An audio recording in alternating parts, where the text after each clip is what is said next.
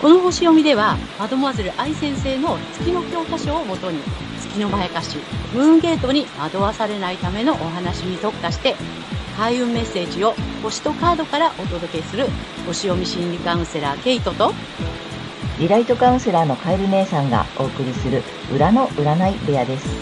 月星座の注意ポイントもお伝えしていますので、太陽星座と合わせてご覧ください。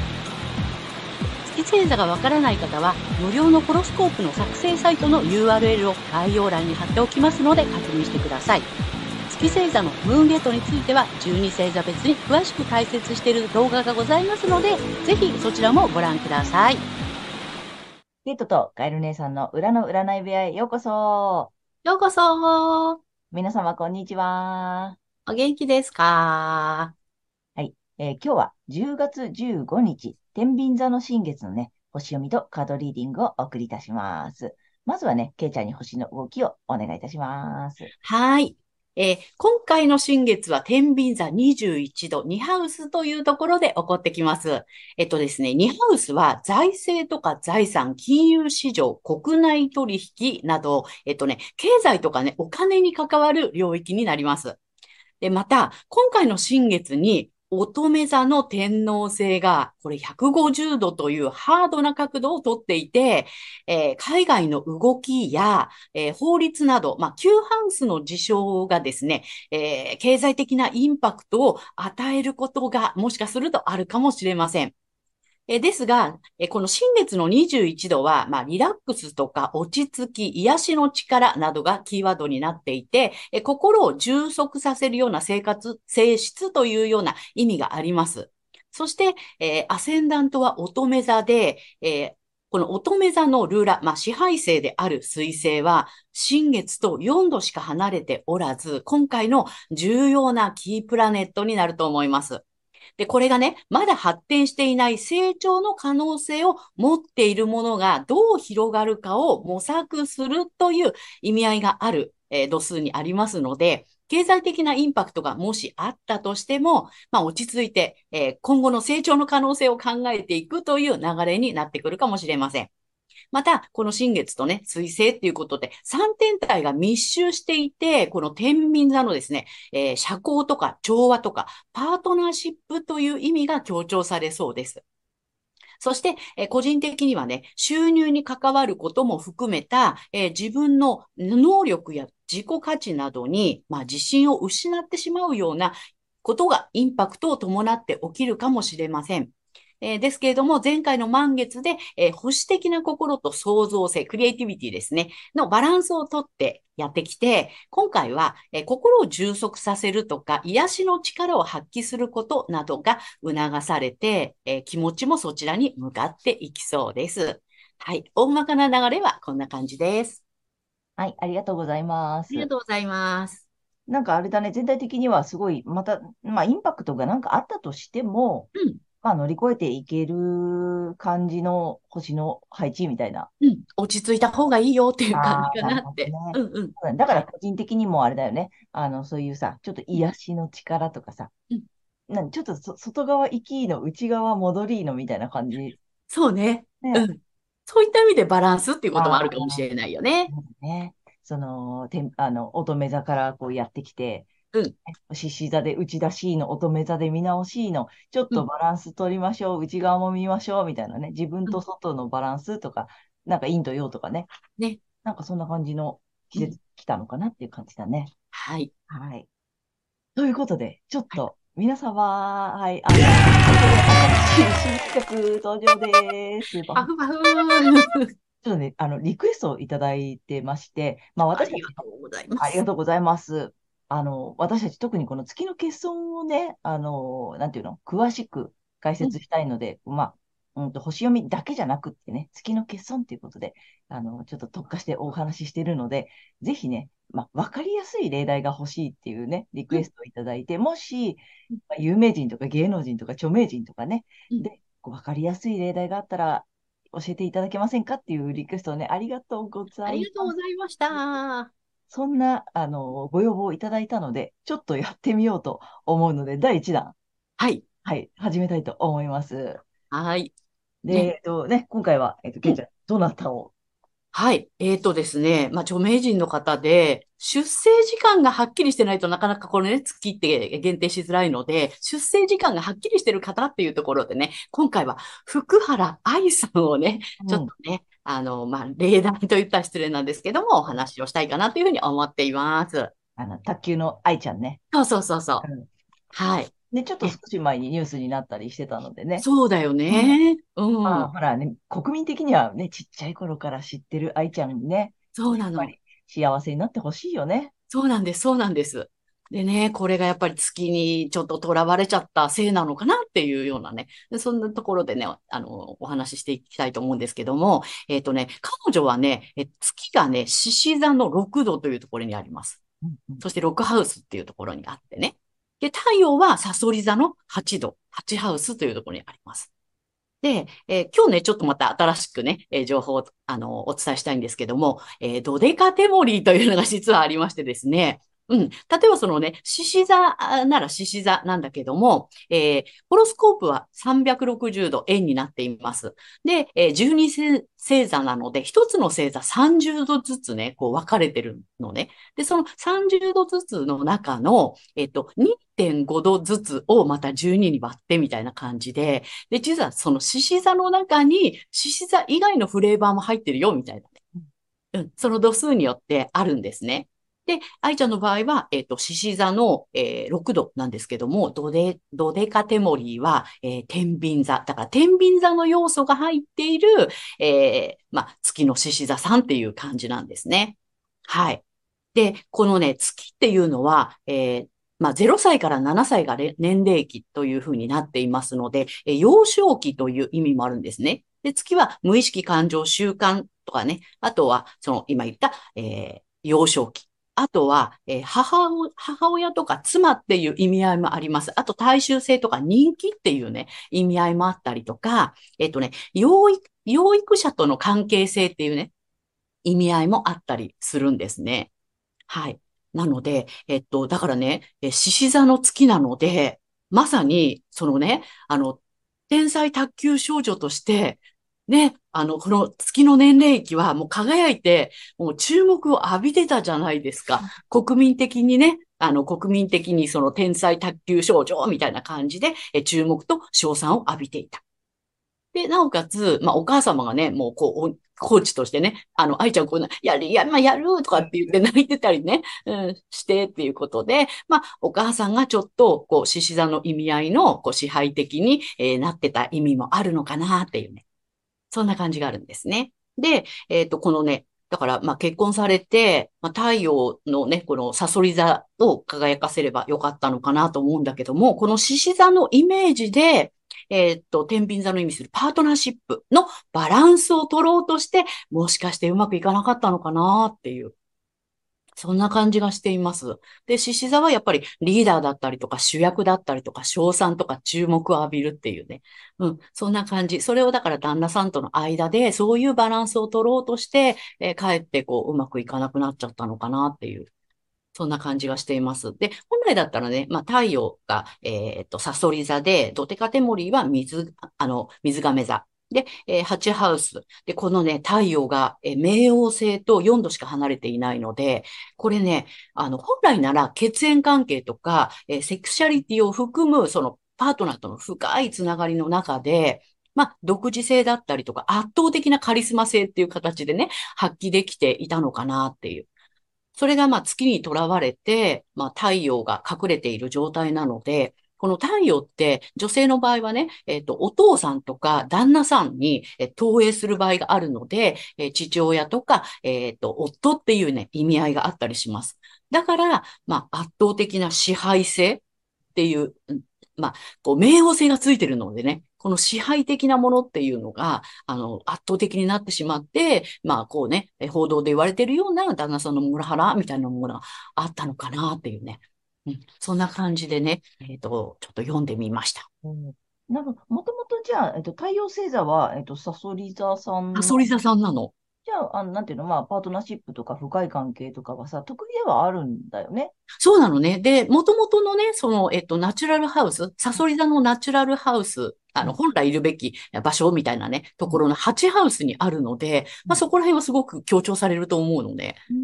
うん。だからすごくこう、旦那さんとの深い関係を、あの、結んでいけば、非常に良かったんだと思うんだけども、うん。なるほど。で、月星座は、えっと、獅子座さんだから、うん。まあ、初期の頃はね、まんま、まんまうままんくまだよね。うんうん。で、まあでも月星座って7歳までって言ったりもするので、そそうなの。の後それを、なんていうの、まあ、こだわる、そのままの状態を維持しようとすると、ちょっと苦しくなったりもするよってね、言われたりするからね。そううまくいかない。それこそ全てを失わせるムーンゲートにつながっちゃうよっていうところだったから。うん、でもまあ大人になってもさ、まあうまく、なんていうの、成長してさ、なんていうの、まあね、いろいろ活躍もしてたからさ、それなりにこう、多分順応、順応はしてたんだけども、うんあれだね、なんだろう、もっとこだわっちゃう場所があったってことよね。だからパートナーシップとの、うん。もっとなんかうまくやらなくてはとかさ、あと何、獅子座としてなんだろう？そう、獅子座としてのその、なんて、バランス関係みたいなものになっちゃったのかなっていうふうに推察ができる感じですね。だよだからちょ、ちょっと俺様じゃないけど、自分が優位に立った状態のパートナーシップを築こうとすると、月のまやかしにやられちゃってたかもしれないよっていう感じね。そう、そういう感じ。うん。それよりもっと対等に、なんていうの、こう、サソリ座としてのさ、うんね、深い、うんあの、個別なんて言ったら、ちょっと狭いって言ったらいいのかな。だから二人きりのさ、なんかその、そう、そう家。庭から家庭のぎゅーっていうところにうん、こうね、入っていけたらよかったんだけど、こう、みんなとバランス取らなくちゃとかもあるし、あフレーバーが天秤だからね。そうなんです。獅子座としてのちょっと自分本位っていうか自分優位みたいなのが出てくると、もしかするとそれでうまくいかないっていう可能性も考えられるかな。うん、だったのかなっていう感じがね、しています。うん。すすごく多分分かりやすい。まあね、この後どうなっていくかまだまだね、あのあんないけどうんね。なっていただけるとは思うけれども、うんあの今の状態とか、このね、まあ、言われている感じのを見ると、もしかしたら、ちょっと獅子座優位、獅子座の月にこだわりすぎちゃったか、フレーバーが天秤座なので、うんその辺でもしかしたらっていうね、推測ができるよっていうそうです。ね。で、月ってね、やっぱプライベートとか私生活っていう意味があるから、うんえっとですね、あの、身近な人はすごくわかりやすいの。ああ、そうね。うんだからそういうのも踏まえて、えっとね、あの、ご自分の周りのね、うんえっとご家族だったりとかね、うん、その方をちょっと見てもらえるとわかりやすいと思いますよ。そうだね。そうなんだから、い意外とさ、やっぱり、そう、近しい人の、うんなんていうの、癖とかさ、なんかあるじゃない？そういううんのさ。、うん、だから私も毎回言うけど、この私がこの月の欠損に納得したのは、本当ね、周りの人。何回も言うけど。で、あの、皆さんに見せてる表面の顔とかさ、ね、うん。そっちじゃないところ。そっちじゃない方なんだよね。中の人、うん。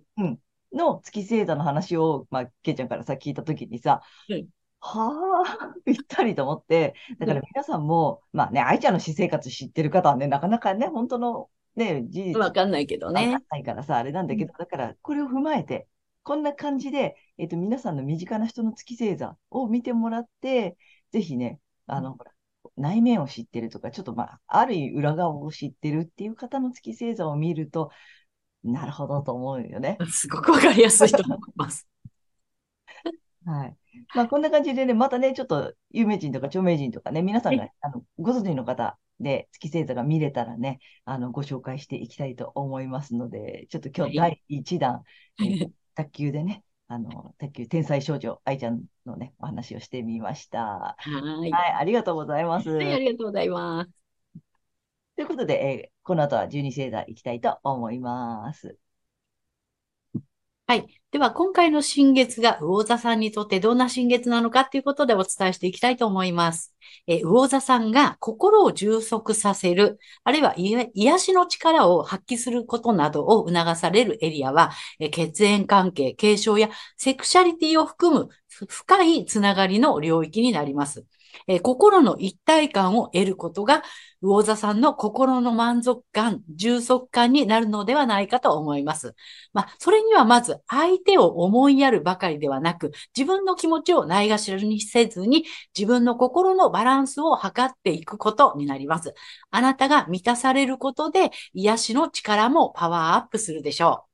そして、えー成長の可能性の拡大、どう広がるか、広げるかっていうことを模索するエリアも同じになります。えー血縁者やセクシャリティを含む深いつながりの、え関係性を通じて、ご自身の成長ポイントを探していきましょう。そしてこの時期のラッキーアクションになります。発展のキーワードはリラックス、無理のない生活、バランスなどです。えこれはね、実は8月の水亀座満月のメッセージと同じなんですね。で、リラックスできる親しい間柄の人たちと気楽なおしゃべりとかコミュニケーションを楽しむことなどっていうのをもう一度見直しをして、ぜひやってみてください。はい。そして金運アップの鍵ですが、対人関係やパートナーシップにおいて、日常の生活の中での感情を大切にすることです。些細な喜びが、え金運のスイッチになります。えっ、と、当たり前と思わずにいちいち喜ぶのが鍵ですね。え誰かにこうやってもらったとか、パートナーにこういうふうに言われたっていうことをね、些細なことでもぜひね、喜んで受け取ってください。はい。ここまでが、えー太陽魚座さんへのメッセージとなります。ここからは月魚座さんへの注意ポイントです。はい。それで月のね、欠損ポイントということで毎回お伝えしているのですが、今回はですね、えーまあ、えっ、と、イオン元素ですね、えーエレメントということでお伝えしていきたいと思います。で、えっ、とね、魚座さんは、えーエレメント、火、地、風、水のうちの水のエレメントということになります。で、水はですね、えー感情とか情緒、情感、一体感、共感性などといったね、まあその感情の領域になるんですけども、えーこれのですね、まあ、あの、最終、第三星座、最終星座ということなので、えっ、と、まあ、水の最終星座ですね。ですので、これがですね、あの、この一体感とか共感性が、え対社会というか、まあ、十二星座の最終星座でもありますので、対世界みたいな感じになるんですね。なので、えーこう、みんなに優しくなくちゃとか、みんなのこと分かってあげなくちゃとか、優しくなければダメでしょうとか、分かってあげられなきゃダメだよね、みたいなね。まあ、そんな、あの、気持ちにこう、囚われやすいのかなというふうに思うんですね。ただですね、まあ、月が魚座さんの場合は、これがね、えー幼少期、月は幼少期ですので、まあ、この幼子のね、あの、純粋な、原初的な欲求っていうのがこれなんですね。みんなが優しくなくちゃとかね。そういうことなんですけども、要するに子供の意識なので、子供にとってはこれ2が重すぎるんですね。対社会とか対世界っていうのはね。で、そこにすごい膨大なエネルギーをね、えっ、と、奪われてしまっているのが、まあ、月魚座さんの、まあ、そのね、えーまやかしポイントなのかなというふうに思います。はそこから早くね、目覚めていただけるとだいぶ楽になるんじゃないかなと思います。はい。そんな月魚座さんがこの時期、え血縁関係、継承やセクシャリティを含む、え深いつながりの領域で、えリラックスしたいとか、癒しの力を発揮したいという思いが出てくるかもしれませんが、この時期はこれね、すべてを失わせるムーンゲートにつながる、え月のまやかしなので、騙されないようにご注意ください。意識するのは、ご自身の太陽星座でお伝えしているエリア、領域になります。この月のまやかしから抜けていくためには、反対星座の太陽乙女座さんの回をぜひ参考にされてみてください。反対星座を活用しますとリセットができますので、え月と太陽が同じという方には特に有効です。はい。で、えっ、とですね、この、あの、反対星座のね、え活用なんですけれども、えー太陽乙女座さんの回をね、見ていただいて、ラッキーアクションとかね、金運アップの鍵っていうのを導入していただけるといいんじゃないかなと思います。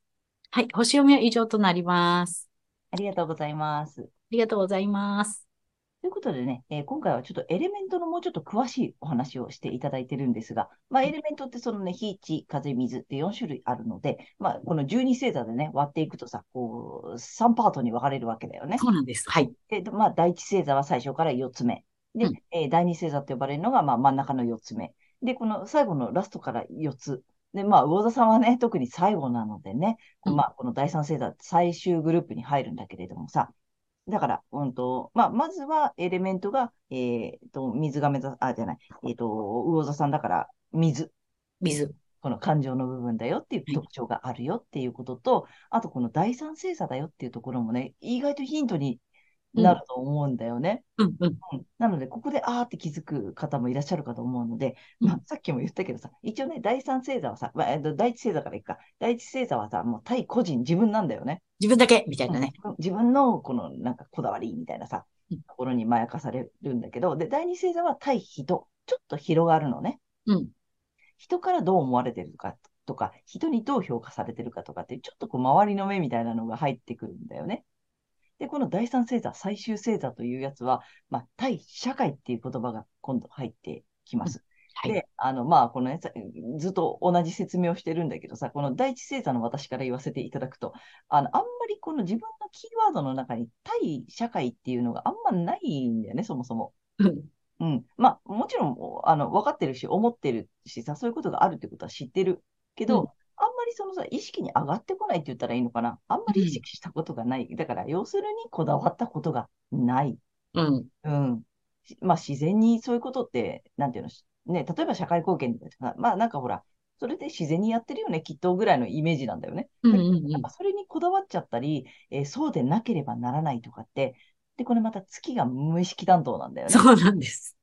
だから意外とみんなそう思ってるでしょみんな社会で活躍しなきゃとか、社会でそういうふうに思われなきゃダメでしょって当たり前に思ってると、それが無意識なので、うん。そうじゃない人もいるっていうこともちょっと知っていただきたい。